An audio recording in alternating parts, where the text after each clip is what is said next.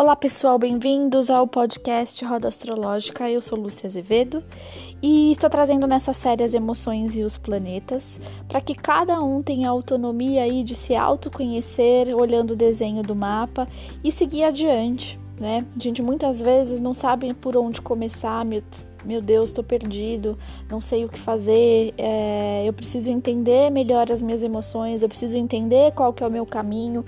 Então vamos criar essa autonomia de cada um é, conseguir olhar no seu mapa e que essa jornada seja mais agradável aí, que a gente possa ser feliz. Vou deixar os meus contatos www.luciazevedo.com.br, redes sociais luazevedofer, para que vocês mandem aí as suas dúvidas e comentários e que a gente faça uma troca legal para que vocês consigam é, entender aí cada um, né, a sua essência através do seu mapa.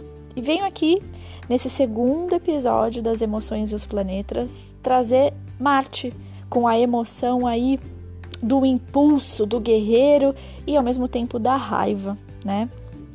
Todo o nosso ponto forte, ele acaba trazendo um ponto a desenvolver, assim como todo gatilho que nos faz movimentar para o bem, né, para a gente construir alguma coisa e nos colocarmos em ação nas nossas atitudes, ele também traz coisas que nos paralisam é, e que a gente não tem controle, que são exatamente essas emoções.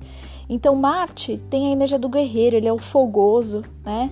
É, ele vem na roda astrológica posicionado de casa 1, que é a casa da abertura, do fazer, da ação, da atitude, do fogo, né? E regente de Ares, né? Que vem com toda essa energia, o tão temido Ares.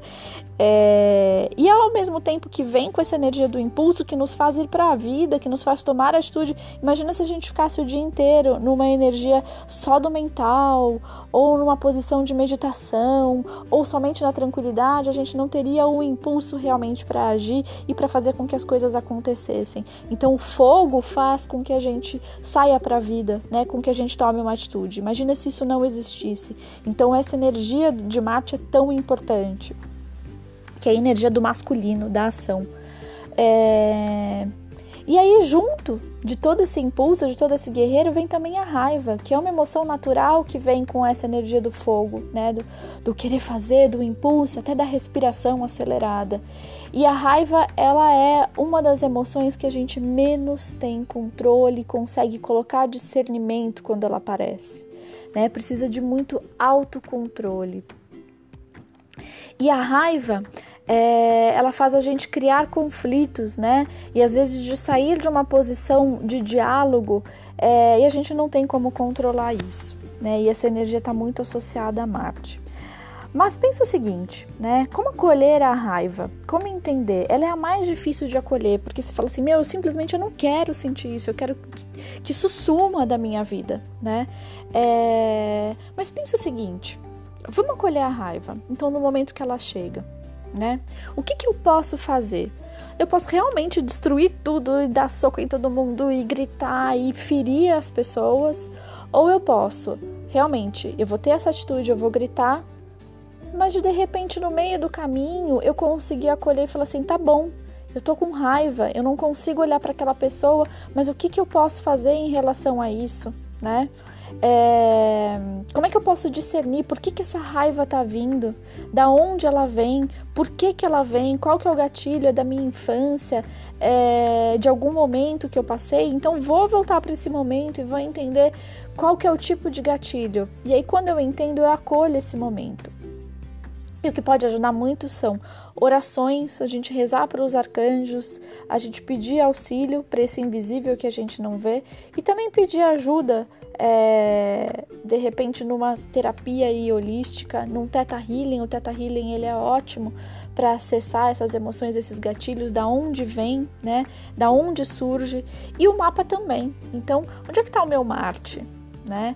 É, que casa que tá, que área da minha vida que aparece mais, em que signo que ele tá. Então, de repente está no signo de peixes, então toda essa minha raiva talvez venha no sentido da, das pessoas me iludirem, de eu me sentir iludido, ou da conexão com o espiritual, eu preciso fazer as pazes com esse lado espiritual, ou a minha raiva vem na casa da família, ou a minha raiva vem na casa do dinheiro, da, do material.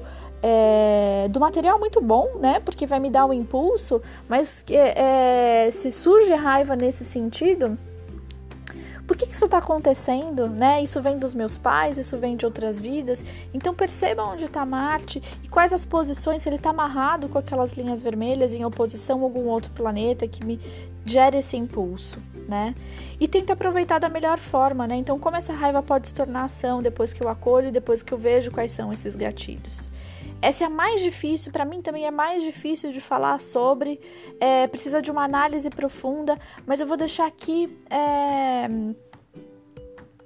a primeira semente né? Para entender primeiro no mapa se ela tá amarrada ou não, se ela tá com aspectos bons, que são aqueles azuis, ou se estão com aspectos vermelhos. Se tiver com vermelho, qual que é o planeta que tá junto, uh, que casa que tá, que área que tá, que signo que tá, e como que eu posso, é, olhando na minha vida, atribuir aonde é que estão essas raivas.